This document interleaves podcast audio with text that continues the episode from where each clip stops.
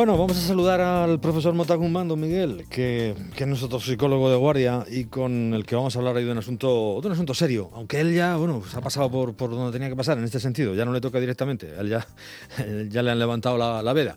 Pero vamos a hablar de alcohol y embarazo. Es algo que se ha comentado ya más de una ocasión, pero tenemos bueno, pues un punto importante que aplicar aquí hoy, que explicar. Es eh, cómo esa ingesta de alcohol durante el embarazo podría tener un efecto en un peor funcionamiento cognitivo en los niños. A veces se ha dicho, bueno, puede tener problemas respiratorios, puede tener problemas de, de peso.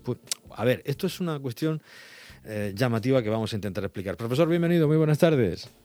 Hola, buenas tardes, ¿qué tal? Pues nada, encantado de saludarte una semana más y, y, y deseando que nos expliques esto que muchas veces hemos hablado de eso, de que, eh, hombre, es malo para el feto beber, para el futuro bebé, eh, eh, también fumar, por supuesto, esto puede reducir el peso del bebé al nacer, mm, vale, pero también afecta al funcionamiento cognitivo del mismo.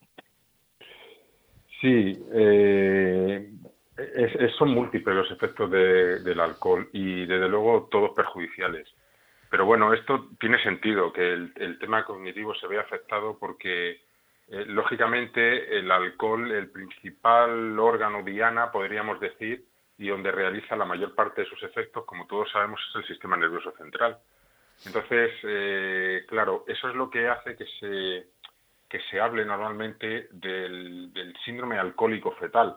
¿Por qué uh -huh. síndrome? Porque afecta a distintos órganos y además no es un efecto directo, sino que puede ser diferido, precisamente por, por afectar a este órgano, al cerebro un, un, órgano en, continua formación durante todo el, el, embarazo y una vez que la madre tiene un alcohol, un nivel de alcohol en sangre, eh, a la hora, eh, más o menos, eh, ese mismo nivel en sangre lo tiene el feto, con la gran diferencia del volumen corporal muchísimo menor y de que sus órganos no están perfectamente formados y maduros, con lo cual son mucho más sensibles, digamos, a los efectos perniciosos de este alcohol. Entonces, eh, bueno, atraviesa sin ningún problema la barrera fetoplacentaria, es decir, esa barrera que protege al feto eh, de determinadas sustancias extrañas, el alcohol entra sin ningún problema, pero luego tenemos otra barrera que hemos nombrado otras veces, que es la barrera hematoencefálica, uh -huh. eh, que evidentemente en el, en el feto no está del todo formada, pero eh, independientemente del grado de formación que tenga, también la atraviesa el alcohol sin problema. Con lo cual llega a este órgano diana, eh, este, digamos, ordenador central, que es el cerebro, y le afecta.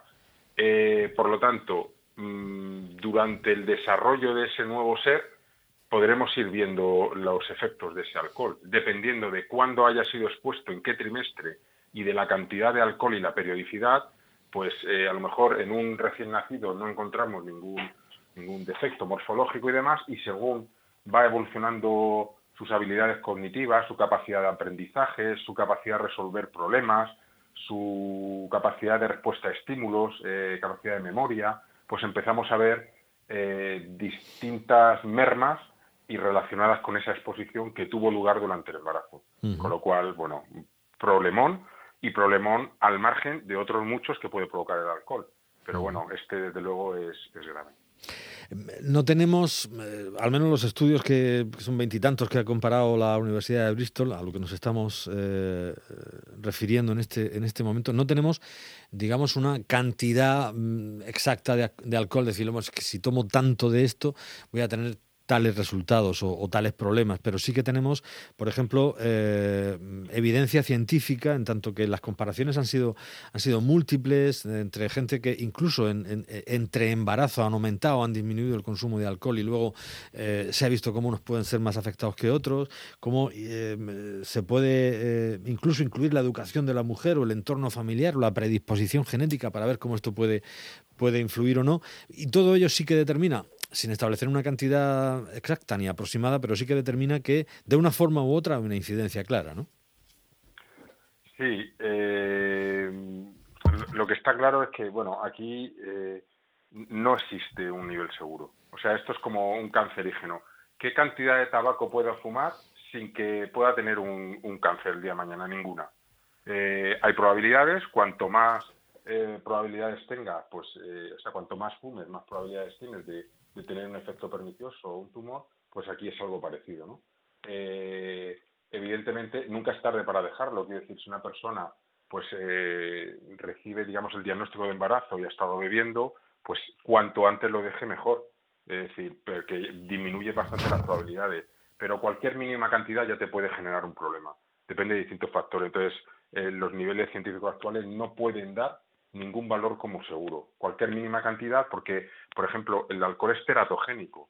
Eso significa que puede producir alteraciones morfológicas y estructurales. Entonces, durante la formación de esa, esa ambas células, ¿no? El, el, espermatozoide y el óvulo, y empiezan a dividirse produciendo la módula y bueno, todo lo que es la embriogénesis, en esa primera etapa, la más mínima exposición al alcohol ya te puede generar el problema, que luego se verá en, bueno, algún efecto teratogénico como pues eh, alguna malformación, algún déficit orgánico, eh, de, distinto grado, ¿no? Pero ya te lo puede provocar en el primer, en el primer trimestre, que es, es, es peligroso porque se está eh, formando todo, ¿no? Pero, por ejemplo, el último, el último trimestre también es bastante complicado porque es donde principalmente se termina de desarrollar todo el sistema nervioso del nuevo ser, con lo cual ahí también.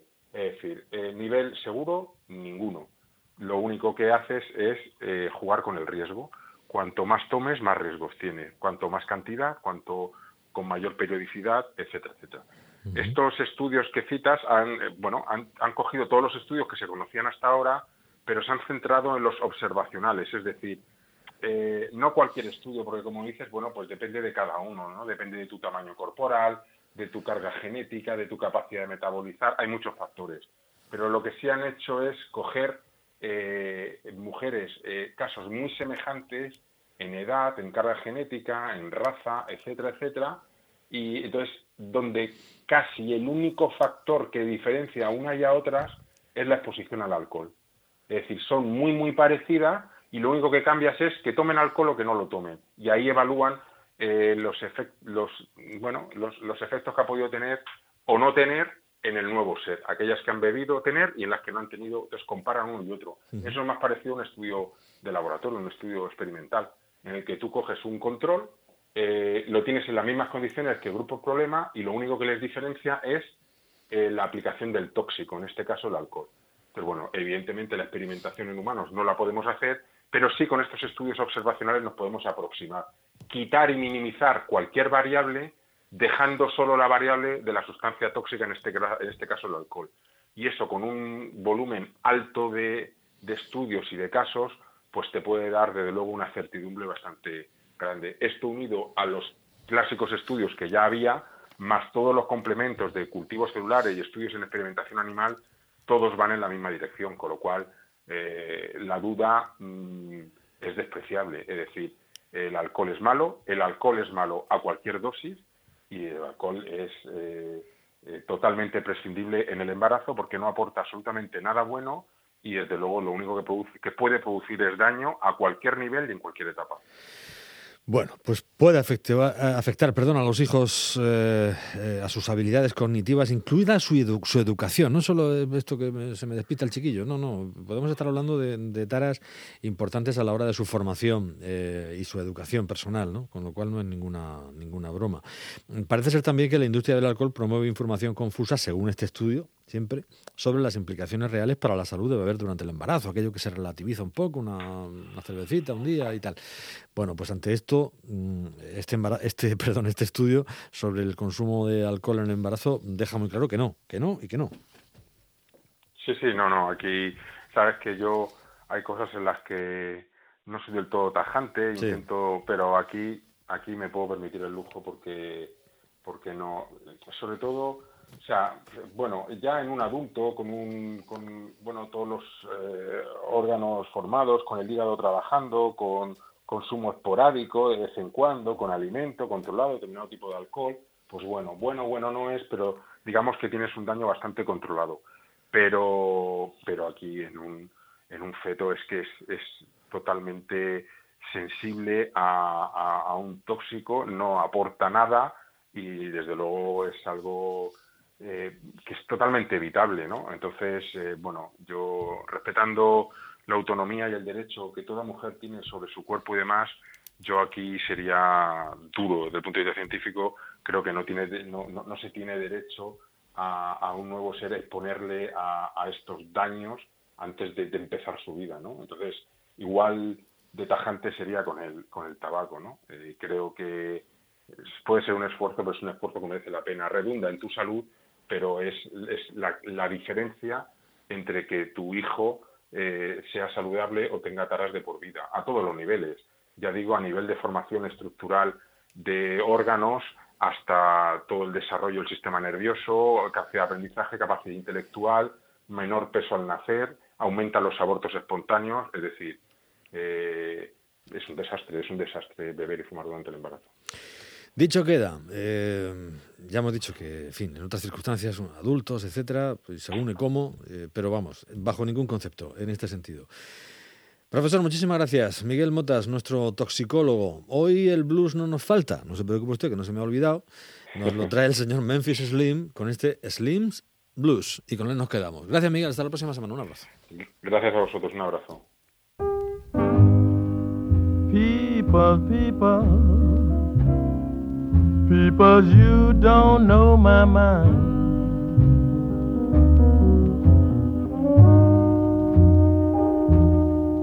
People, people, people, you don't know my mind.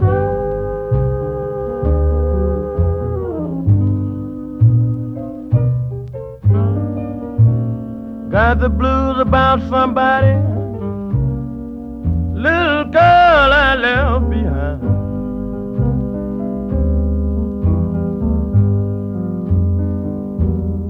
How can I do when you won't do right yourself?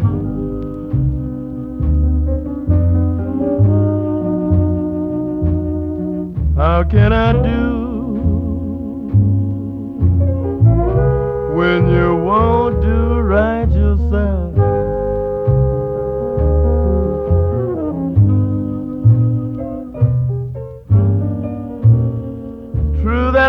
you, baby. You're wasting your time with someone else.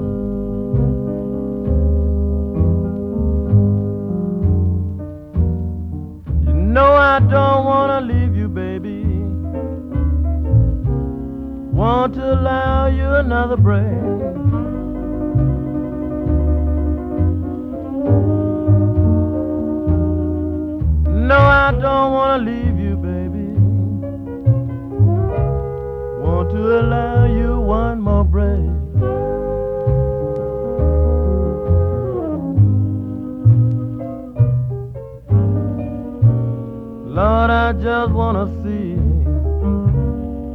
Kind of real good girl you made.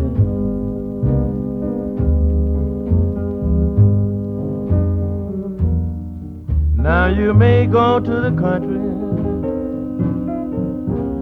some faraway place. Bound to get lucky, baby, most any old place. But you gonna need my help, baby. Help someday.